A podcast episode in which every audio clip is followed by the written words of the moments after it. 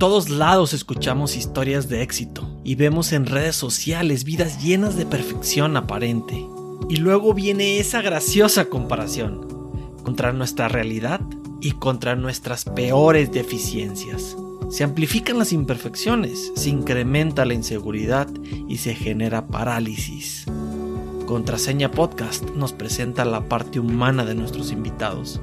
Lo no tan presumible, sus malas decisiones, sus caídas, su cruda realidad. El mundo requiere menos perfección, más empatía, más vulnerabilidad. La contraseña que abre infinidad de oportunidades incluye tanto nuestros dones como nuestras sombras.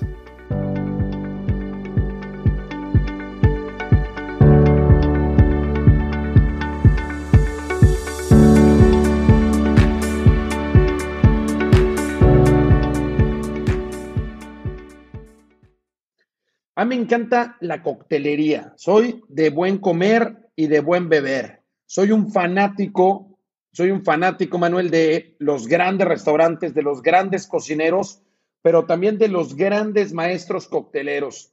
Y hay una bebida que me encanta, que es el gin fizz. Entonces vayan tomando nota para que aprendan a prepararla. Yo la preparo aquí seguido en casa. Toman una clara de huevo, o dos claras de huevo, ¿no? Las echan al, al, al shaker, al vaso coctelero. Le ponen, eh, ¿qué, ¿cuánto será? Le ponen como dos shotcitos de limón, de jugo de limón. Le ponen un shot de su ginebra predilecta. Le ponen un poquito de jarabe de agave, nada más un chorrito montón de hielo y empieza a shakear. Después de shakearlo muy, muy bien, que hasta te cambia el sonido de cómo se está shakeando, empieza a sonar diferente, se empieza como a amalgamar el asunto. Lo vacías y le echas agua mineral y ahí te queda el fabuloso Gin Fizz, que es, a mí me encantan las bebidas que llevan clara de huevo. Y el gin fizz es ginebra con jugo de limón, con un poco de, em, de jarabe de agave para que le dé el dulzor, que haga la, ahí la, el contraste con el limón, con lo ácido del limón. Y la clara de huevo lo neutraliza, lo hace espumoso y luego con el agüita, con el agua con gas, ya lo, lo haces crecer y te queda un fabuloso gin fizz, le pones una cereza encima y tienes un trago sofisticado eh, para tener un buen date? Mínimo cuántos y máximo cuántos. ¿Cuánto es lo máximo que nos podemos, que deberíamos de poder tomar? No, te puedes tomar dos sin ningún problema. Te puedes tomar hasta tres, pero el problema es que como lleva clara de huevo, pues sí es pesadito. O sea, si estás tomando algo un tanto denso, un tanto pesado, y al rato en el estómago, pues también vas a sentir que te comiste tres claras de huevo, básicamente, y crudas. Así es. Pues buenísimo, mi Toño, lo vamos a probar y ya te contaremos a ver cómo nos fue con la receta, ¿eh? Espero, espero. Tienes, hay que, hay que ensayarle, ¿eh? Gracias por Las recetas hay que ensayarlas y hay que medirlas y hay que hacerlas tres, cuatro veces hasta que te queda, ¿eh? O sea, hay que, hay que ensayarlas, no salen a la primera. Vale, vale, tomaremos eso en cuenta, mi Toño. Oye, eh, curiosamente hoy, festejas un, hito muy importante en tu carrera profesional y es que cumples 25 años de trabajar en, en TV Azteca, mi Toño. Para lograr eso, eh, tú eres el perfecto ejemplo de reunir cuatro habilidades o cuatro cosas muy importantes. Uno, contar con esa capacidad, con tu memoria, eh, tener toda la capacidad nata para poder lograr algo tan importante. Dos, estar capacitado, o sea, no dejar todo a las habilidades natas, sino sumar con, con esa preparación que es tan importante también para complementarlo. Tres, eh, contar con la pasión suficiente y es algo que pues nos queda claro que, que eres un máster de la pasión, Toño. Y cuarto, estar ahí eh, y tomar esas oportunidades que la vida te presenta para que con esa capacidad, estar capacitado y con esa pasión, puedas convertirlas. Y detectamos, Toño, eh, seis puntos de inflexión importantes en tu historia, en tu vida. El primero fue cuando eh, en la primaria te toca irte en primero de primaria a Estados Unidos, algo que definitivamente tuvo que sumar en tu vida para, para tener esa habilidad de saberte adaptar a los cambios y adaptar a las nuevas cosas, ¿no? Entonces, eso es sin duda algo que, te ha ayudado seguramente en, tu vida y en tu carrera eh, personal y profesional. El segundo punto de inflexión que se me hace muy curioso es ese día que te tocó encontrarte a, la esposa de Carlos Alver en el restaurante y que gracias a estos cuatro puntos que te decía de estar capacitado, de tener la pasión y, de tener la capacidad, supiste aprovecharte de, esa, de ese momento que pasó por tu vida, eh, esa persona que seguramente abrió una puerta para que tú pudieras ejercer tu tus, cualidades. El tercer punto de inflexión es en Atlanta 96 cuando el equipo de TV Azteca se va a cubrir las Olimpiadas y tú te quedas a cargo del noticiero Hechos. Y, y, en ese momento siento que pues hay veces que necesitamos un empujoncito para, aunque no nos sintamos tan preparados para algo, pero el saber que lo tenemos que hacer aunque no sea perfecto y como ver que se puede, ¿no? Romper esos miedos. El cuarto punto de inflexión y pues lo tenemos que ver así, mi Toño, es que eh, de alguna manera el que te haya tocado estar ese 20 de agosto del 2008 en Beijing narrando eh, esa medalla de oro de, Guillermo Pérez, que muy probablemente sea el día de tu vida, pues también fue un punto de inflexión porque pudo haber sido que no te haya tocado estar ese día y otra vez más aprovechaste la oportunidad, aprovechaste ese punto de inflexión.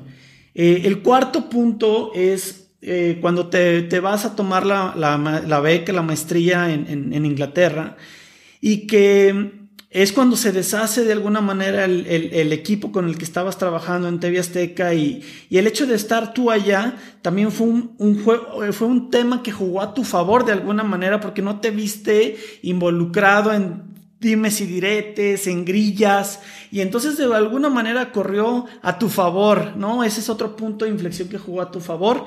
Y por último, pues obviamente que te hayan invitado y, que hagas parte del, del Exatlón, porque pues definitivamente es uno, o si no es el programa eh, de mayor importancia recientemente en los últimos años y, y seguramente es un hito importante. Y la pregunta, quiero hacer toda esta entrada, mi Toño, porque de repente desde fuera pareciera una vida eh, profesional perfecta en la que todo te ha salido, con donde has sabido aprovechar todos y cada una de las cosas que han pasado por tu vida. Y entonces quisiera saber qué es algo o cuáles momentos son los más duros que no te han terminado de funcionar como a ti te hubiera gustado, Toño.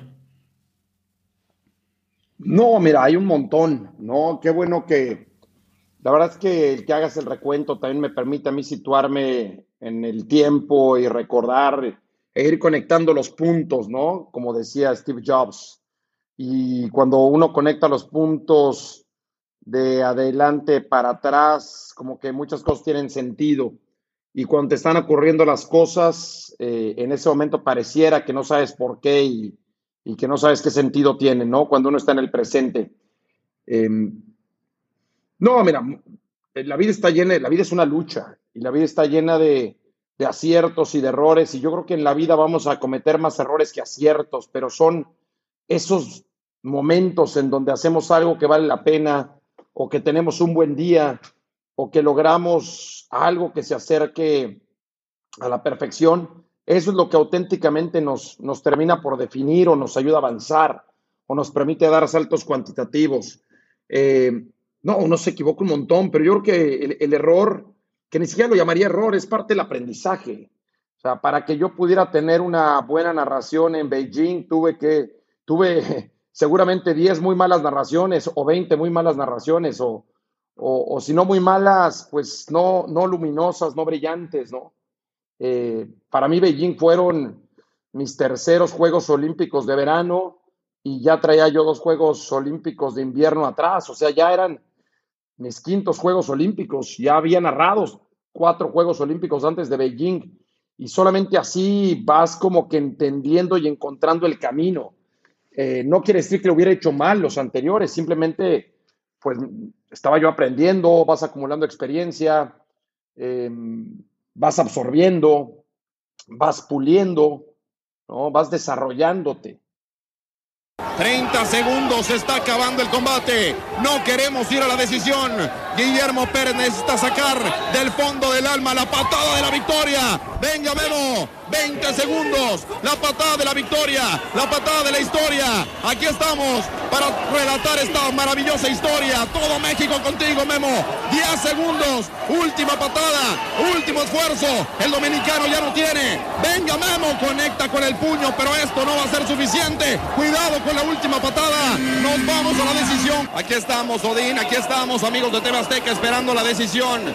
Los segundos más angustiantes en la historia olímpica de México. Hoy podemos colgarnos la medalla de oro. Gracias a este chico, gracias a este valiente, a este hombre que hoy ha combatido como nunca. Ahí está Guillermo Pérez. ¡México! ¡México! ¡Eso es!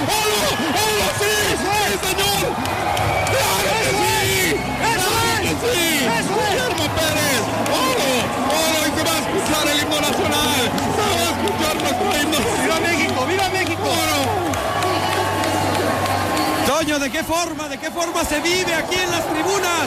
¿De qué forma lo viven los mexicanos, Toño? Gracias, Guillermo Pérez. Gracias, 27 años de la tierra del talento de Michoacán. Para todo México, para el mundo.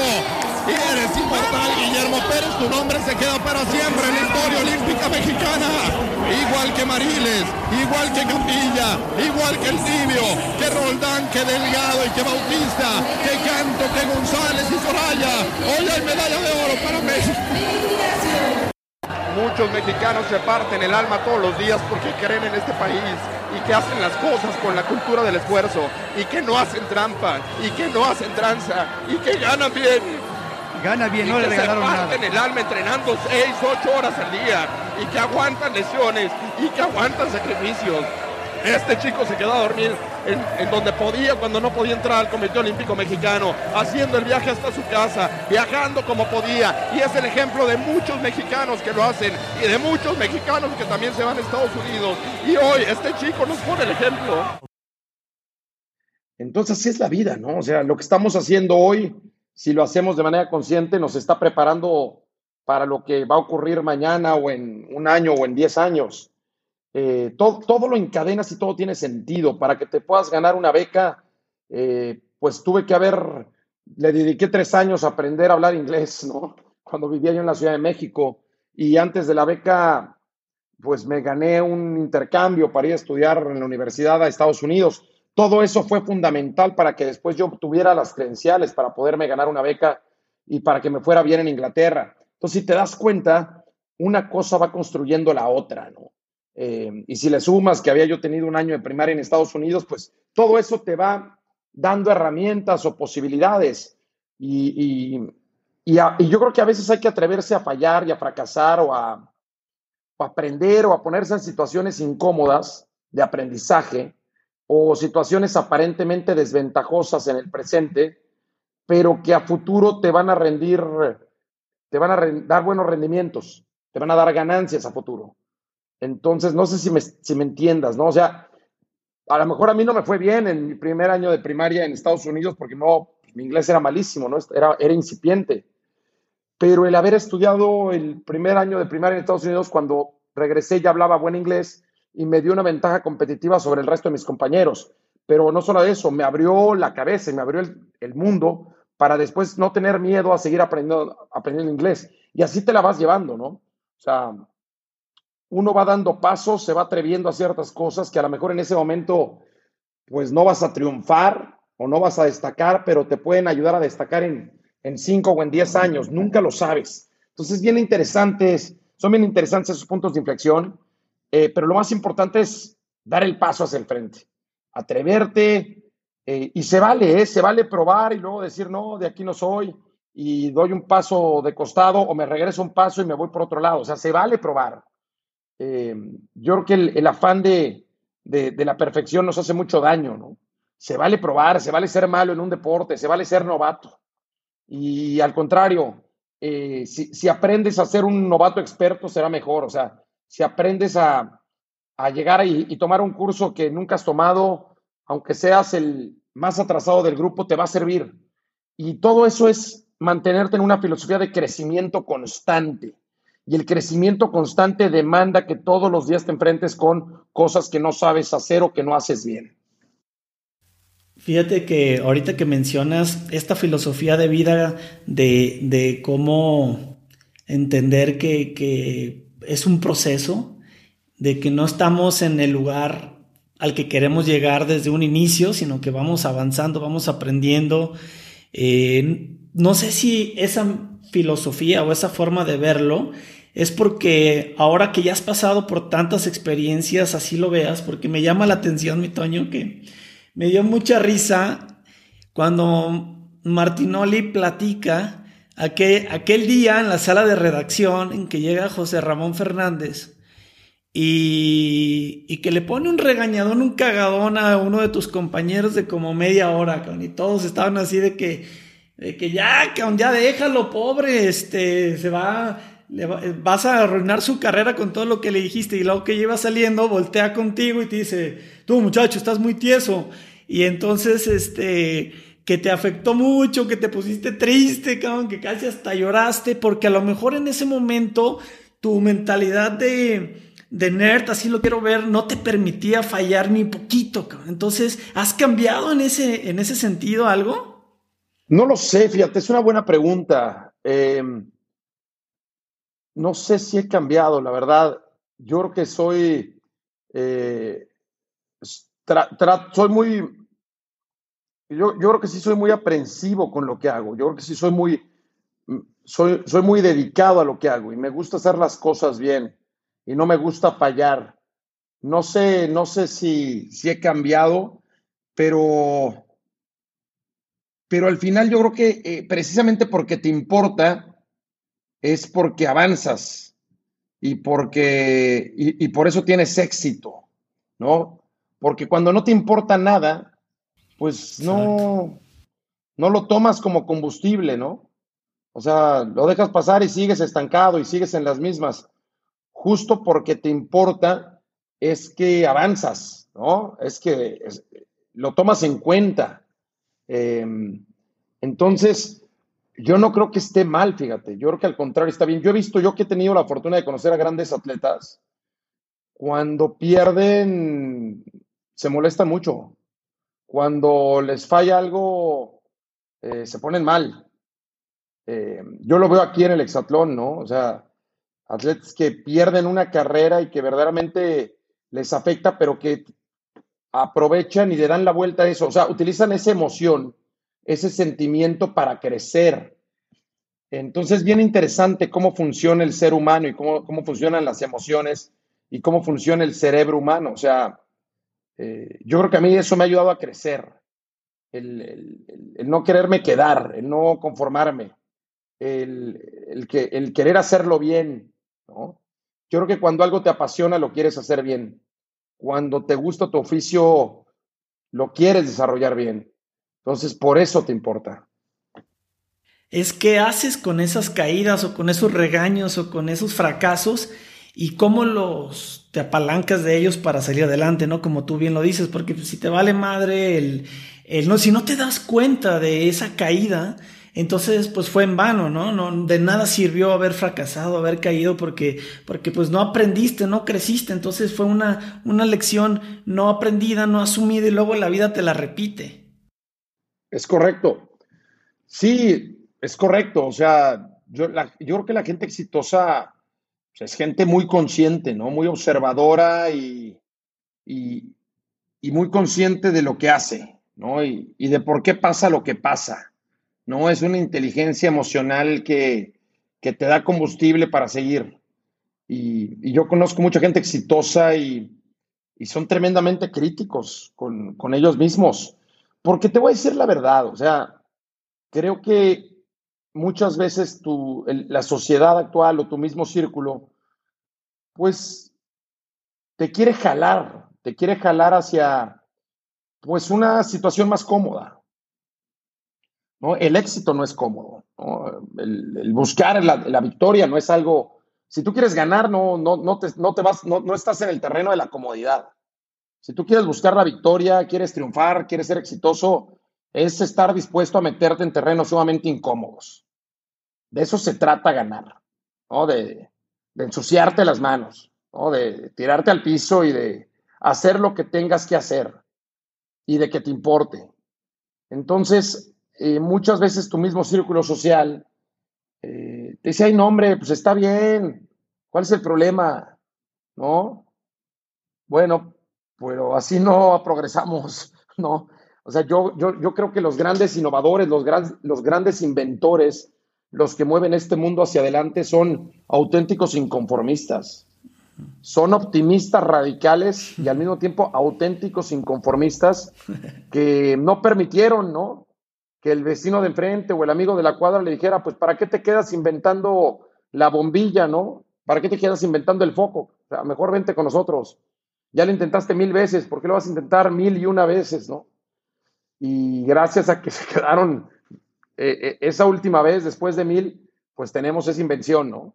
Yo creo que así funciona y pienso en Elon Musk y pienso en Steve Jobs y pienso en todos ellos. Claro que les importaba hasta el más mínimo detalle de sus creaciones, hasta que estuviera bonito, no solo que funcionara, ¿no? Todo esto que comentas, Toño, me, me hila completamente a un tema que, que, que yo quería hablar contigo y es en realidad, ¿qué es ganar, cabrón? ¿O qué es perder? Porque tú eres un apasionado de las historias y probablemente, un, seguramente un alto porcentaje de esas historias que tú eh, chingoncísimamente cuentas y narras y que tienes esa, esa habilidad de poder sentir la historia, de poderla percibir para poderla transmitir con, con palabras y que se aterriza en el otro lado y, y que se vuelva a sentir del otro lado. Eh, sin duda, esa es tu, tu, seguramente una de tus principales cualidades que tú sabes y que la has sabido explotar durante tanto tiempo. Pero mi pregunta es, a mí me llama mucho la atención las historias de los que ganan perdiendo. Te voy a, te voy a dar dos ejemplos. El primero, y si quieres platicamos de él, pero, pero lo que quisiera filosofar contigo es lo que hay detrás de este tema. Es, por ejemplo, el caso de, de Bernardo Segura, que pues tú eres súper amante de, de, los atletas olímpicos y de los Juegos Olímpicos, cuando pierde esa medalla en Sydney. Entonces, pues realmente, pues estamos acostumbrados a contar las historias de los ganadores, pero, pero realmente eh, Bernardo ganó ese día, aunque no le dieron la medalla de oro, ¿no? ¿Y por qué no contamos tanto esa historia? Yo creo que Bernardo había ganado cuatro años antes. O sea, Bernardo ganó la medalla de bronce en Atlanta 96 y ya era medallista olímpico para Sydney, ¿no? Eh, yo creo que la gran victoria de Bernardo es cuatro años antes. Eh, es interesante porque, porque me gustaría que ampliaras un poquito más lo que comentas sobre sobre esta victoria simbólica de Bernardo para, para entenderla bien. Eh, en realidad, Toño, mi punto que quiero filosofar o puedo platicar un poquito contigo, a ver tú cómo lo percibes, es que hay historias que pueden ser mucho más impactantes, aunque el resultado no sea, digamos, el, el que se refleje en los números objetivos. Mira, te voy a poner otra, otro ejemplo. Eh, ¿Has visto la película de Ford contra Ferrari, esta de Contra lo Imposible? Sí. Ah, ¿Cómo eh, cuando se termina la carrera, al final de las 24 horas de, eh, de Le Mans, pues tú sabes que pasan cosas extrañas para no spoilear la película y, y, al final quien gana la carrera es McLaren, el que después construyó su, su escudería. Eh, y pues todos celebran y festejan a McLaren con una total injusticia hacia Ken Miles, que fue el que pues hasta lo hicieron detenerse antes, ¿recuerdas? Y cuando se acabó la película, mi esposa estaba súper agüitada porque dijo, no es justo que, que, que el que haya ganado es otro porque le quitaron la victoria y era de él, hasta se frenó para que todos entraran. Le dije, a ver, pero fíjate, ¿De quién, a quién le hicieron la película? ¿Cuántos minutos salió McLaren en la película esta y cuánto tiempo contaron de Keynesman esta película? O sea, al final del día, el que ganó fue el que perdió. ¿Me explico el punto? Entonces hay historias bien cañonas de este tipo de situaciones. Sí, ahí, ahí coincido contigo. O sea, no, el primer lugar gana, ¿no? Gana la carrera porque es, digamos, el reglamento así lo marca, ¿no? Pero en ningún lugar dice que solamente gane el primer lugar. A veces el que llega cuarto también gana. Pero todo depende del contexto y la historia personal. O sea, y la Fórmula 1 es un estupendo ejemplo porque eh, por lo general tiene tanto que ver la escudería, el motor, el presupuesto, el diseño, que hay hasta varias carreras dentro de la misma carrera. Si Checo Pérez terminaba por delante de todos los coches de su, digamos, de su presupuesto, pues él era el, ganador de esa carrera en la media tabla, ¿no? Y sabíamos que había autos a los que Checo nunca les iba a poder ganar. Pues eso lo te hace ganador. Eh, hay atletas que con calificar a los Juegos Olímpicos ya son ganadores por, por o sea, dependiendo de dónde vengan, el apoyo que tuvieron, em, el dinero que se les invirtió, el tipo de deporte que practican. Por ejemplo, te voy a contar una historia que probablemente conozcas, que es la de Germán Madrazo. Germán, a los 41 años, 42 años, decide intentar ser olímpico por México en esquí campo traviesa en Juegos Olímpicos Invernales. A los 42 años lo decide, decide que va a aprender a esquiar en campo traviesa él venía del triatlón y era pues un estupendo atleta eh, haciendo triatlones, maratones, rendimiento. Y él aprende a esquiar y con, el, y con su propio dinero se empieza a pagar los viajes, los entrenamientos, etcétera, etcétera. Y logra calificar a los Juegos Olímpicos. Y en los Juegos Olímpicos de Pyeongchang 2018, de los 130 que comenzaron, terminaron, por decir algo, 122 y él llegó en el último lugar. Él terminó la competencia y llegó en último lugar. Fue el último de los que terminaron. Terminó fácil 15 minutos después que el resto. Em, pero él llegó a la meta feliz. Y antes de cruzar la meta, él toma la bandera de México y llegó con un tremendo orgullo y con una gran sonrisa. ¿Por qué? Porque su carrera no había sido esa. Su victoria la consiguió al calificar a los Juegos Olímpicos y plantarse en esa línea de salida y en cruzar la meta y no renunciar antes. Entonces sí, o sea, hay quienes perdiendo ganan, pero hay que saber cómo perder. O incluso también hay que saber cómo ganar. Si gano haciendo trampa, pues te quedará en la conciencia y probablemente manches la carrera, la competencia, ¿no? Em, lo que decías de Bernardo es muy interesante. A Bernardo lo descalifican. El problema es que nunca supimos en qué momento lo descalificaron. Eh, hasta ahora nunca alcanzamos a ver al juez, ¿no? Pero pues hay quienes dicen que él ya sabía y que le valió y que se cruzó la meta. Nunca lo sabremos, solamente lo sabrá. O probablemente no, a lo mejor lo descalificaron ya una vez que había cruzado la meta. En el último sprint, en el cierre para tratar de ganarle a Korsenovsky. Pero ¿sabes qué dice Korsenovsky? Él dice, qué mal por Bernardo, porque Bernardo ya estaba descalificado y me quitó a mí la gloria de cruzar la meta en primer lugar. Claro. Y eso ya nadie, aunque me dieron la medalla de oro, nadie me lo va a poder regresar. Entonces, pues hay muchos ángulos, ¿no? De, de esta clase de historias. Fíjate que este, este otro ángulo que tú nos, nos compartes vuelve, a mi mismo tema de cómo a veces los resultados pueden ser muy subjetivos. Y quería, y quería poner en la mesa este tema, Toño, porque eh, aunque Contraseña Podcast no es un podcast de, de deportes como tal, sino como de caídas en general, aunque curiosamente en el episodio anterior Tuvimos de invitado a medallista olímpico de pentatlón moderno Ismael Hernández que nos contó, tuvimos un episodio increíble donde hablamos de su historia, de todas sus caídas que tuvo antes de ganar esa medalla.